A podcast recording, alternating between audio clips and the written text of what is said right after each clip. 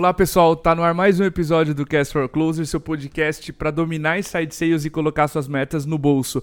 Essa é mais uma novidade da quarta temporada, assim como o nosso entrevistado de hoje está estreando essa vinheta, a abertura do Cast for Closer estreia hoje, vai acompanhar a gente até o final. E antes da gente mergulhar no tema, aquele aviso para você que ouve a gente via Android ou via iOS, não esquece de deixar suas avaliações, as suas estrelinhas ali na loja do seu aplicativo para que a gente consiga espalhar o Cast for Closers para muito mais gente. E agora sim, mergulhando de vez no nosso episódio, o tema de hoje é como catapultar sua carreira em vendas. E a gente trouxe o Rafael Faria, ele é gerente de receita na Rock Content. O Rafa tem uma carreira muito legal. Ele começou como vendedor, ele passou para gestor comercial e hoje ele é gerente de receita, ou seja, ele tem a responsabilidade por vendas e também por customer success. A gente conheceu o Rafa dois anos atrás numa visita à Rock. O Dieguinho, Diego Gomes, agora CEO da Rock, comentou com a gente que tinha um rap lá que a gente precisava conhecer, que o cara era incrível. e de lá para cá a gente acompanhou a carreira do Rafa e veio a ideia de trazer ele para falar sobre como ele catapultou a própria carreira e como você, vendedor, pode catapultar a sua. Rafa, fica à vontade para se apresentar. Seja muito bem-vindo ao Cast for Closers, cara. Como eu comentei, tua primeira vez aqui com a gente. Fica à vontade aí para dar um abraço na audiência. Fala, Cordovez. Cara, primeiramente, obrigado pelo convite aí, falar sobre como catapultar a sua carreira em vendas. Eu não sou nenhum especialista em RH, eu entendo um pouquinho mais de. Eu vou compartilhar um pouquinho das experiências que eu fiz, que eu tive na minha carreira. Mas antes disso, agradecer o convite, agradecer aí de estar podendo falar com o seu público, que certamente hoje é o pessoal que está realmente interessado em aprender sobre vendas, é o público que está trabalhando nas empresas de tecnologia. Para mim é uma grande felicidade poder participar de um podcast que eu, que eu como vendedor, gestor de vendas, estou sempre escutando, cara. Ah, obrigado pelas palavras, man. Valeu mesmo. É, Rafa, uma das primeiras verdades aqui é, e, acho que uma das frases mais ditas que eu já ouvi em vendas é que o vendedor precisa acreditar e gostar daquilo que vende, tá? E a gente não só descobre o quão verdadeiro, quão brutalmente verdadeira é essa afirmação quando a gente começa a trabalhar num lugar onde a gente não gosta, cara. Então, sendo o primeiro passo do vendedor a própria colocação, como tu acredita que ele ou ela pode escolher a empresa onde vai trabalhar ou, no caso, a próxima transição de trabalho? Ótimo, ótima pergunta. Então, Cordovez, eu acho que escolher para você conseguir catapultar sua carreira em vendas, eu acho que o primeiro passo é antes de entrar em qualquer empresa, é decidir onde que você vai trabalhar, né? Eu, por exemplo, antes de entrar aqui na Rock Content, eu tinha decidido uma coisa que era o seguinte: eu gosto de estudar sobre marketing e eu gosto de estudar sobre mercado financeiro. Então, se eu for trabalhar numa empresa na área de vendas, eu vou entrar numa empresa que vende um produto que está no mercado que eu gosto de estudar. Então, assim, é difícil às vezes você escolher pelo produto, porque o produto é difícil você saber se ele é bom ou ruim antes de você entrar na empresa, é, descobrir na prática qual é a experiência que os clientes têm. Faz Mas sentido. eu acho que você se você quiser entender assim, pô, quero entrar numa empresa que eu vou ser apaixonado em estudar sobre o produto, sobre o mercado, com quem que você, você como vendedor, você conversa com algum profissional, especialista em alguma área. Pô, vou vender um software de RH. Mas eu gosto de estudar sobre recursos humanos, sobre gestão de pessoas, porque senão é com essa pessoa que você vai conversar. Então, assim, o primeiro passo, eu acho que antes de entrar na, em qualquer empresa, né? Primeiro é decidir aí qual que é o mercado que você gosta de estudar, que você vai estar se apaixonado, que você vai estar se apaixonando, estudando sempre. E segundo, né, que eu acho que, que é relevante, nem sei se nós vamos entrar nisso, mas é mesmo estudar a empresa, qual que é o nível de maturidade que, ele, que a empresa tem, enfim, eu acho que nós vamos falar mais sobre isso daí, né? Sim, cara, mas esse segundo ponto que você comentou, para mim é o essencial, e é mind-blowing, assim, o quanto você... A gente é doutrinado na faculdade a escrever um bom currículo e esperar chover, certo? Só que uhum. existe uma, existe uma outra possibilidade que é você procurar empresas que você admira ou mercados que você queira estudar, como tu comentou, e transformar isso numa prospecção ativa, certo? Você uhum. tem uma. Deixa eu usar o exemplo da Rock. Você tem, sei lá, milhares de posts no blog da Rock. O Dieguinho, os sócios já deram milhões de entrevistas. Você pode descobrir tudo sobre a empresa, falar com vários profissionais antes de entrar nela com a uhum. desculpa, né? Pra gente tratar a nossa Sim. carreira em vendas como algo passivo. Putz, eu vou esperar ser selecionado para próximo. Então, eu acho que vale a pena sim essa, essa tua segunda dica de putz, escolher onde tu vai trabalhar, certo? Sim, com certeza. Eu acho que uma empresa de vendas, um, um, um time de vendas, ele muda muito de um time para outro. E quando você está num time que tem uma maturidade alta, que está aplicando as melhores práticas, você nem precisa ser o melhor vendedor, você não precisa ser o melhor. Mas se você está no ambiente que tem os melhores, consequentemente você vai ser, você vai passar por uma curva de aprendizado muito mais rápida. Um cara que é muito bom, mas está numa empresa que o nível de maturidade em vendas é ruim, não tem como ele, ele nunca vai ser melhor que um cara que, por mais que ele seja médio bom numa empresa que está muito madura, o cara médio bom, ele já sabe as melhores práticas, ele sabe que ele tem que aplicar para ter um nível de performance muito maior. Então, acho que assim, estudar sobre a empresa, qual que é o time de vendas que você vai entrar, faz muita diferença para você assim crescer mais rápido, né, na sua carreira nesse é, fazendo aí trabalho de vendedor. Animal, cara, animal essa dica de olhar a maturidade da empresa e, novamente, uma das coisas que mais me chamou a atenção na maturidade da Rock, Rafa, é como ela cuida dos vendedores que entram na empresa. O quão decisivo é esse processo de ramp up na carreira de um vendedor. Cara, minha segunda dúvida é o seguinte: como é que tu acredita que um vendedor deve se comportar depois que ele entrou? Imediatamente depois que ele entrou numa empresa. Dia 1, um, sentou na cadeira. Qual é o jogo? é, eu acho que você tem que ser o cara esponja. Aqui na Rock, a, eu já, a gente tem experiência com dois tipos, contratando dois tipos de, pessoa, de perfis. Um perfil é o cara já vem com uma bagagem de vendedor e um cara não veio, veio sem nenhuma bagagem de vendedor. E por incrível que pareça, Córdovas, é que muitas vezes, a grande parte das vezes, a pessoa que vem sem bagagem em vendas consegue performar melhor do que a pessoa que veio com bagagem. Era o que eu ia postar. Isso aí, e não sei, assim, se, se você já você conversa muito com profissionais da área, você deve saber, mas o que não, que não fica óbvio para a maioria das pessoas é, muita gente que já vem com bagagem, eles já entram achando que já conhece o processo, já sabe aplicar um processo de vendas que vai funcionar para aquele tipo de para aquele tipo de público, eles já vêm com vícios.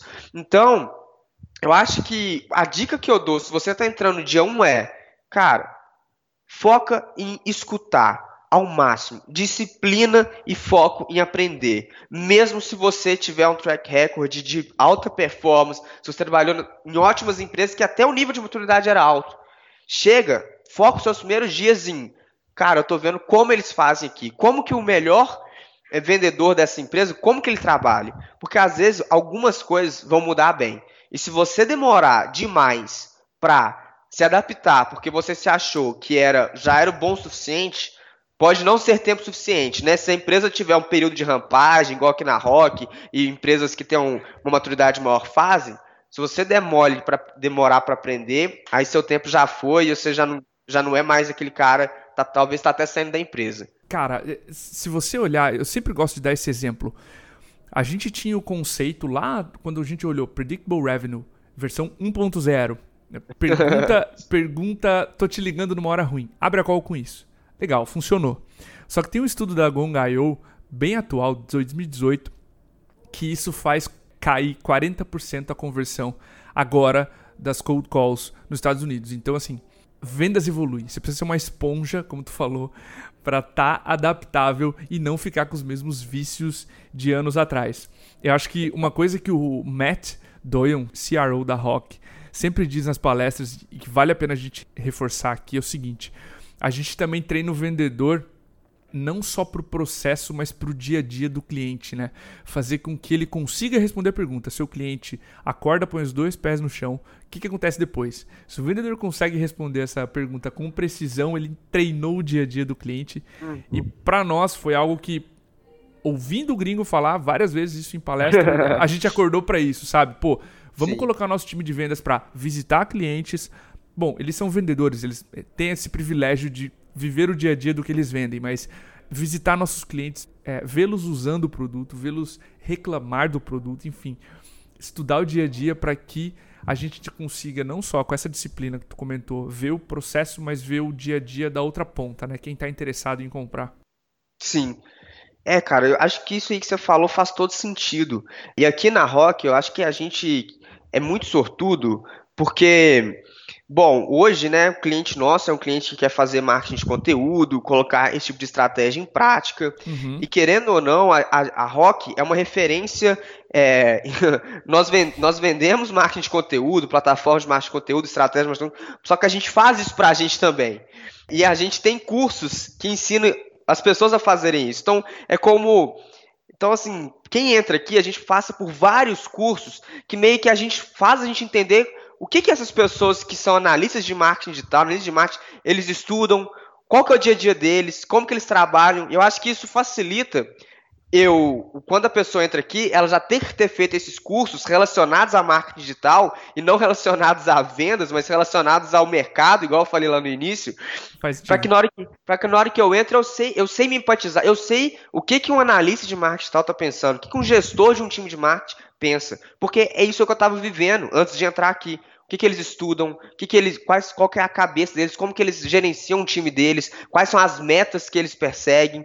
Então, isso acho que facilita você vestir o sapato né, do seu cliente. Certamente, eu acho que a gente ter esses cursos ainda facilita a gente ter isso. O Matt, com certeza, ele é um defensor, é o, é mestre aqui uhum. da Rock em vendas, é, um, é que trouxe todo esse modo de pensar, né? Realmente é uma coisa muito importante. Com certeza. Man, aqui no Cast for Close a gente não traz só bons exemplos, mas a gente procura explorar com os entrevistados o que deu errado. E eu já fiz essa pergunta para Aaron Ross, eu já fiz essa pergunta para CEO, fiz essa pergunta para nossa vendedora aqui, a Petra, dois episódios atrás, e eu queria a tua perspectiva sobre ela. Cara, a gente acabou de, por exemplo, tudo deu errado, tu perdeu a meta num mês. Dia 1, um, mês seguinte, qual a postura do vendedor quando as coisas vão mal e ele ou ela perde a meta? Sim, Cara, é, eu não vou te falar que eu tenho a resposta certa, porque eu não sei se existe uma resposta certa. Eu vou te falar o que eu aprendi com os meus líderes, porque isso não veio de mim, mas com a experiência que eu fui tendo, o que eu aprendi com os meus líderes e que eu uso para mim. E para mim, até onde eu cheguei aqui, funcionou. É muito. Tem um coach lá do time do Patriots, esqueci o nome do cara. Bill Belichick. Que, Rio Belichick, é. E o nosso, o nosso guru aqui, Matt Doyle, igual você mencionou, ele é super fã dele. E quando eu vim pra Rock, e a primeira meta que eu perdi, eu lembro, foi lá no. Foi no, no terceiro mês como vendedor. Os primeiros dois meses eu mandei muito bem, no terceiro mês eu perdi uma meta. E eu fiquei, cara, eu fiquei bem puto. Bem puto. bem, bem. Tá bom? Eu fiquei muito puto. E aí eu fiquei. Só que aí ele fui, conversei com ele e falou, cara, não tem problema você ficar puto. Não tem problema. Uma pessoa que não fica incomodada de chegar onde ela quer chegar, ela tem que ficar incomodada. O Sim. problema é como você externaliza isso. Então, quando você vê lá o coach do Patriots, quando ele ganha, a cara dele é como se ele não tivesse ganhado. É uma cara de seriedade. Mas ele tá feliz por dentro.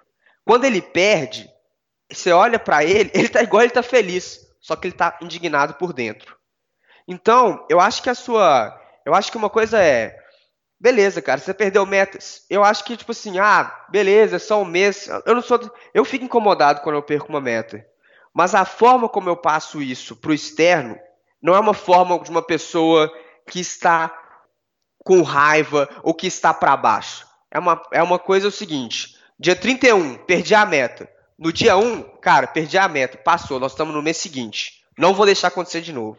Então, assim, é uma coisa de tratar aquilo com uma sobriedade, eu diria, sabe? Sei, é uma sei. forma de não deixar aquilo afetar as suas ações. Porque as suas o emocional, como que o emocional ele afeta a gente, né? O emocio... Não é porque a gente vende porque a gente às vezes está triste ou está para baixo. Nós não vendemos porque o nosso emocional ele deixa a gente triste. E quando a gente está triste, a gente fala com uma entonação mais fraca. Quando a gente fala com uma entonação mais fraca, a gente engaja menos a pessoa com quem a gente está conversando, a gente vende menos. Então, eu acho que é, que é justamente isso. A gente tem que cuidar muito forte do nosso emocional, mas para não deixar ele afetar nas nossas ações e a gente tomar as ações erradas. Então, assim, é, cara, eu, eu acho que a pessoa tem que ficar incomodada, porque eu vou contar uma experiência minha. Manda bala. Outra vez, como gestor, tá bom? Cara, foi uma, eu já recebi isso de vários. De, de, eu já vi isso acontecer mais de uma vez. Então, assim, É, eu não sei se as pessoas falam, ah, não, fique, não, não fique incomodado, não, vai, é, no mês que vem você bate meta, ou senão é, norm, é natural. Cara, eu, é minha opinião pessoal, novamente. As pessoas que não se incomodam em não estar atingindo meta, em não estar tendo alta performance, nunca vão ser as pessoas que vão, vão ter alta performance. Se você se, se para você é de boa bater meta um mês, no outro não bater porque você já bateu no mês passado, você nunca vai ser um vendedor de alta performance. Eu acredito nisso. E quando, vende, quando vendedores chegavam para mim no passado, falavam: ah, não, é, eu tinha, sei lá, já, já tive isso, ah, tô aqui mais para aprender. Não, legal, você tem que estar aqui para aprender, mas a pessoa, se, ela não. A prioridade minha, eu tive um vendedor assim, porque ele falou comigo: cara, minha prioridade é aprender. Se eu não bater meta, eu vou ficar chateado, mas prioridade minha é aprender. Cara, já, já sobe para mim um alerta que prioridade desse cara não é ser um high performer. E essas pessoas dificilmente elas têm. E eu ouvi colegas, amigos que eu gostava muito, que, cara, eram ótimos vendedores, habilidade extrema, mas se importavam um pouco em ter, em, em ter alta performance, se importavam um pouco quando deixava de bater meta um mês. E aí eu uhum. acho que, assim, eu acho que, eu acho que o segredo como se comportar com isso é: se, se você quer ser high performance, se incomode sim. Mas é uma incomodação que não está refletindo nas suas ações. Aconteceu, beleza.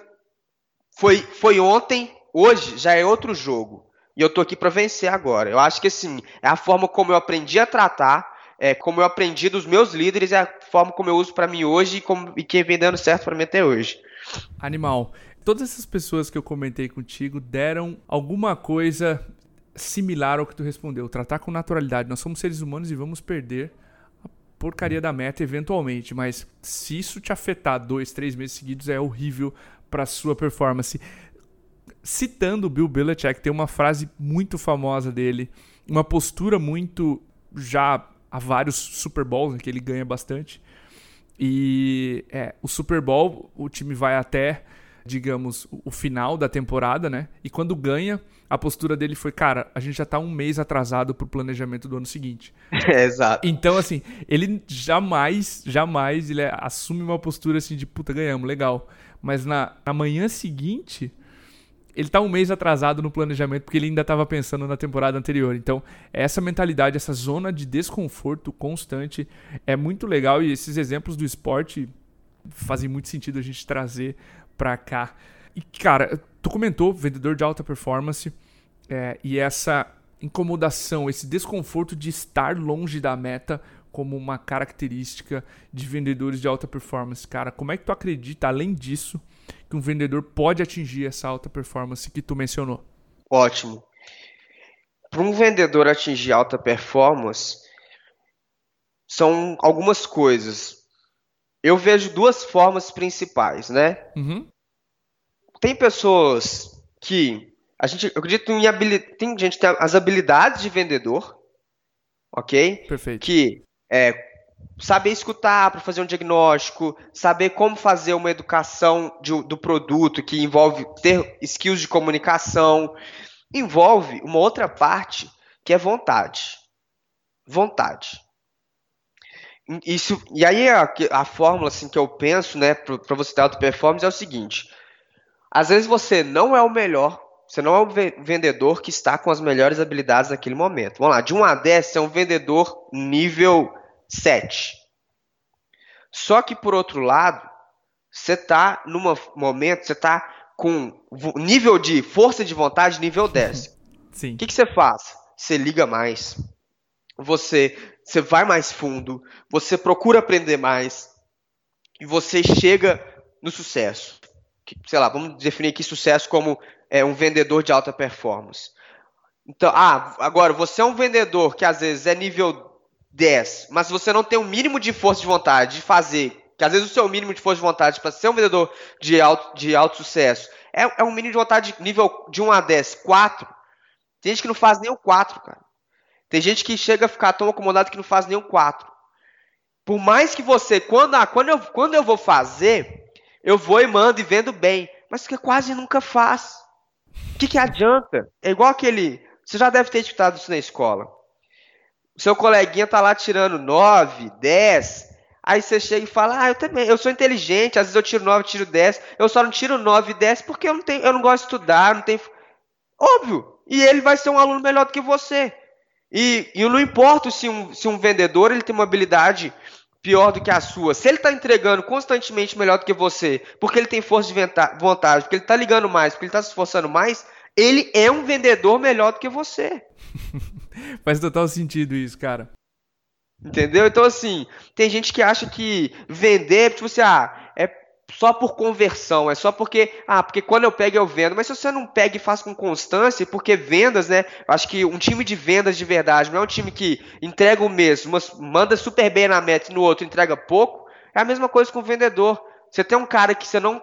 Porque eu acho que um gestor que é um vendedor que você pode confiar, que vai estar sempre buscando ir além, entregando sua meta. Agora, é um cara que às vezes que eu não posso contar, que às vezes entrega, às vezes não entrega. Por mais que ele seja bom, eu acho que esse não é o caminho. Então eu vejo como um vendedor de alta performance é tanto habilidades quanto força de vontade. É, e você pode chegar, é, é uma combinação desses dois. É, obviamente, às vezes você tem mais habilidades, às vezes, tem, às vezes, você nem precisa de tanta força de vontade, porque você consegue vender muito, tendo que trabalhar muito menos, e ótimo, você uhum. está entregando com constância. Mas eu acho que é um, é um equilíbrio dessas duas forças aí.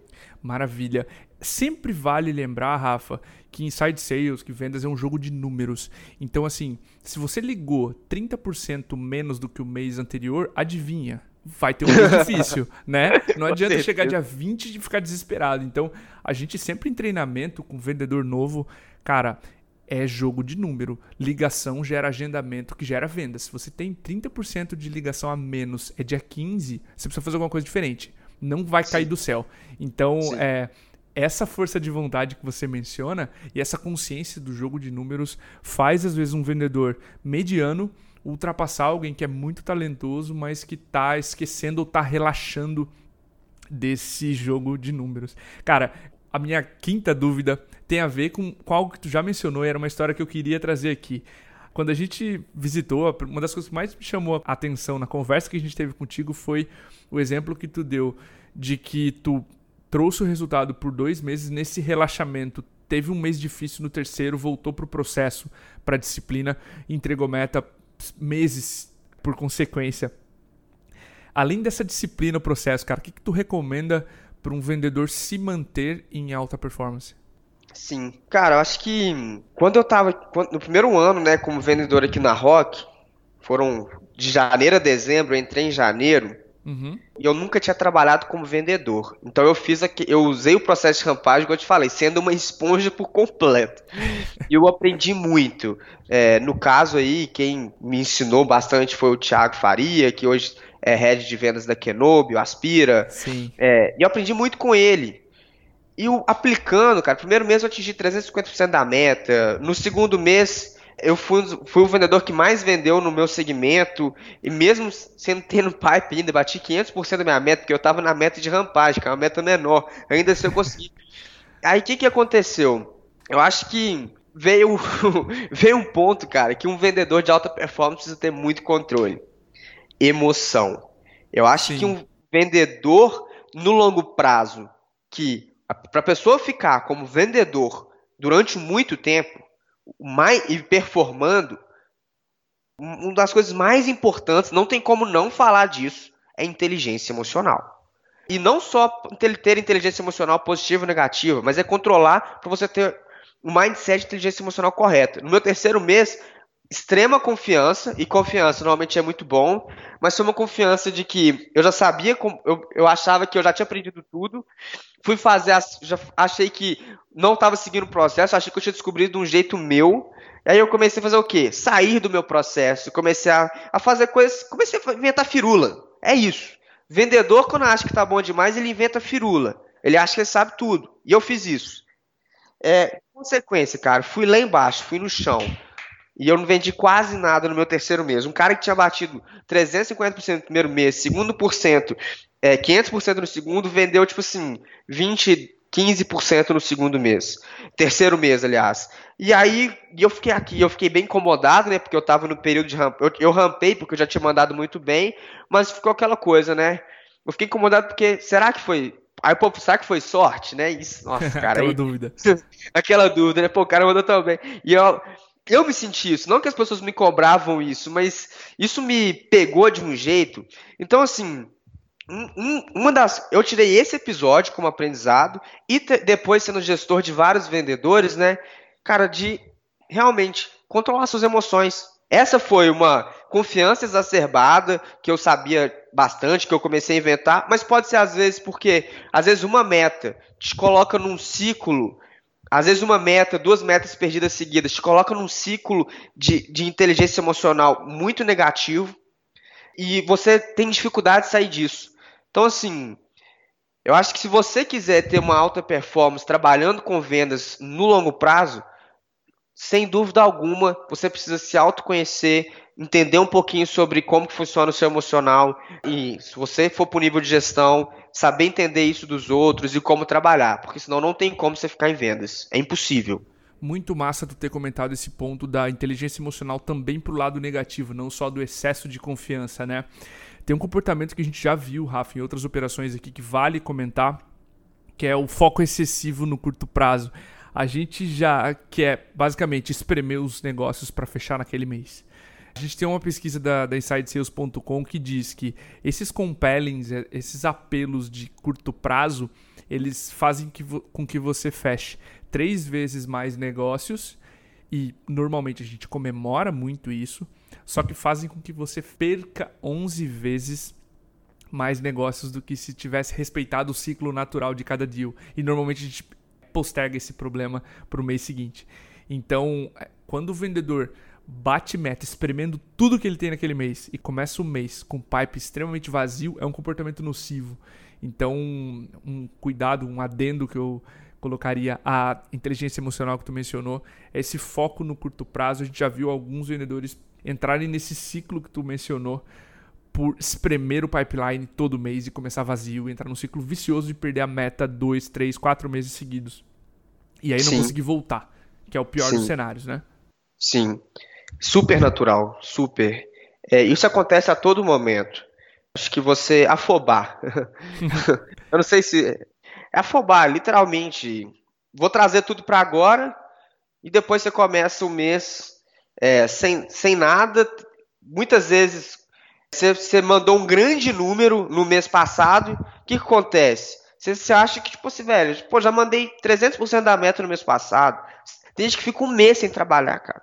Porque acha que, que porque eu fiz 300% no mês passado, agora eu tenho direito de, de relaxar por um mês, por dois meses. E acho que não, não é assim. Eu acho que você, quando está fazendo um trabalho de vendedor, de time de vendas correto, eu acho que mais importante que você ter meses que é fora da curva é você ter todos os meses uma constância legal. Você Ótimo. ter previsibilidade. Porque assim você está construindo um time que está maduro, que você consegue saber o que você pode esperar. E não, vou mandar 300%, fico dois meses sem vender, aí vou e mando, sei lá, mando 200, porque uma hora isso não pode funcionar. Na hora que isso não funcionar, amigo, aí você está ferrado. Sim. Cara, a gente falou de disciplina ao processo, de jogo de números, de inteligência emocional. Para a gente finalizar aqui, muitos vendedores eles veem como uma transição natural, Rafa, o caminho do vendedor para o gestor comercial. Nem todo mundo está apto, nem todo mundo quer, mas para aqueles que querem tentar, cara, quais os primeiros passos que tu acredita na direção dessa transição de vendedor para gestor comercial? Ótimo. Bom, Cordovez, eu tive. Eu acho que vai depender, cada empresa ela promove internamente de maneiras dif diferentes, né? O que nós aplicamos aqui na Rock Content e certamente eu levaria isso para qualquer lugar que eu fosse. Eu acho que qualquer empresa que é séria em vendas e quer ter uma alta performance em vendas deveria fazer, que é o que nós vamos, que fazemos aqui, funciona com a gente, a gente cresce muito sim, é primeiro, o vendedor, ele quer ser um gestor, quer ser um líder, quer treinar os vendedores, ele tem que ser uma pessoa de uma ótima performance. Ótima performance não significa que você tem que ser o melhor vendedor da sala, mas tem que estar entre os melhores. Por quê? Por que, que nós pensamos nisso? Porque você tem que ser um exemplo para o resto do pessoal, e você tem que saber ensinar. E sabe ensinar quem sabe fazer bem o que está sendo feito. Aqui, a gente, como, a gente já, como a gente tem é, um time grande de vendas, os melhores vendedores performaram. Então, acho cara, se você está querendo ser um gestor, antes de você chegar para o seu, seu atual gestor, para quem quer que seja pode te mover, se prove no que você está fazendo. Entregue os seus números. Entregue, entregue seus. Seja um vendedor que fala, velho. O fulano, o Henriquinho, que quer ser. Ele está entregando. Ele tá entregando todos os meses, velho. Esse cara é bom, ele sabe vender. Aí você pode chegar pro seu gestor e falar, cara, tem interesse em, liderar o pessoal, quero levar o que eu sei para os outros. Porque senão. Porque existem algumas coisas que falam, ah, se você tirar o seu cara bom, aí ele colocar e ele não performar. Aí, só que, tipo assim, eu particularmente, eu entendo o que a pessoa está dizendo, mas às vezes você, por exemplo, tirar um cara que é ruim para colocar o time, um, um, cara que não é tão, não é tão bom, um cara mediano, para gerenciar uma galera, ele vai deixar o time mediano, ele vai ensinar skills medianos. Então, assim, primeiro, performar. É o suficiente, Cordovez? Não, não. Que aí vem a segunda parte. Esse cara tem perfil de liderança? Porque é igual você falou você vai levar um comportamento que não é exemplo para os outros. Então, se você vai promover um cara que é o melhor da venda, mas é um cara, no, não sei se vocês já conversaram sobre isso, sobre o vendedor lobo solitário. Sim. É aquele cara que depende exclusivamente da habilidade dele, não tem processo. Vai promover um cara desse para liderança, que não, não, não usa muito processo para vender. Cara, seu time vai ser um time sem processo e com certeza vai cair para baixo. Então, esse é o segundo ponto que eu, que eu olharia. Primeiro, cara, performa, venda, mostra que você sabe. Segundo, o pessoal sabe que você sabe. Tem o seu processo para você conseguir passar isso para a próxima geração de vendedores. Senão eu vou trocar um cara bom, colocar na posição que ele não vai conseguir performar. E aí eu perco um cara bom, eu perco um vendedor bom, né? Que é, que é a famosa história. Perde um vendedor bom e consegue um gestor ruim ainda e o time começa a performar mal. Mas não. Se você tem um vendedor que é bom, e ele sabe o processo dele, leva ele para gestão, e esse vendedor bom, que performa muito bem, consegue passar o processo dele para a galera que não é tão boa, aí eu consigo espelhar a performance desse gestor bom com o time dele. E aí o time dá um salto de performance. Então, assim, resumindo, você quer ser um gestor? O caminho mais fácil é mostre que você é bom vendendo. Ganhe, faça seu nome. Segundo, tem um processo claro que, que é ensinável. Que eu acho que aí a trilha fica muito mais fácil para você dar esse segundo passo. Faz muito sentido, principalmente o primeiro ponto que tu comentou, da legitimidade. Né? A gente conversou isso com a Camela, entrevistada anterior do podcast, e ela mencionou: não precisa ser o melhor vendedor da sala, mas precisa ter um bom track record para ter legitimidade perante o time. Perfeito? Certo. E perfil e perfil é o que tu mencionou. Um lone wolf vai destruir a cultura, vai segurar o conhecimento para ele. É péssimo perfil para ser um gestor. Então, mais do que performar, saber ensinar os outros, esse valor que eu sei que vocês têm aí, que é ensinar, saber ensinar e transparecer esse conhecimento para os outros para que o resultado do time inteiro seja exponencial. Certamente. Rafa, muito obrigado, cara, pela disponibilidade, por topar esse podcast pra gente. Eu adorei a energia, adorei a aula aqui. Fica à vontade também para dar um abraço aí na galera. Ótimo. Pessoal, queria mandar um abraço aí para vocês, público que escuta o Cast for Closers. Certamente é uma honra estar aqui poder participando. Espero ter podido contribuir com alguma coisa. Se quiser entrar em contato comigo lá no LinkedIn, Rafael Faria, vai ser um prazer bater um papo sobre vendas e tamo junto. Contem comigo aí, pessoal. Obrigado pelo convite, viu, Cordovez? Manda um abraço pro Rui aí, sou grande fã dele. Valeu, valeu, Rafa. Pode deixar que eu mando um abraço. Valeu, pessoal. Até a próxima. Um grande abraço. Falou.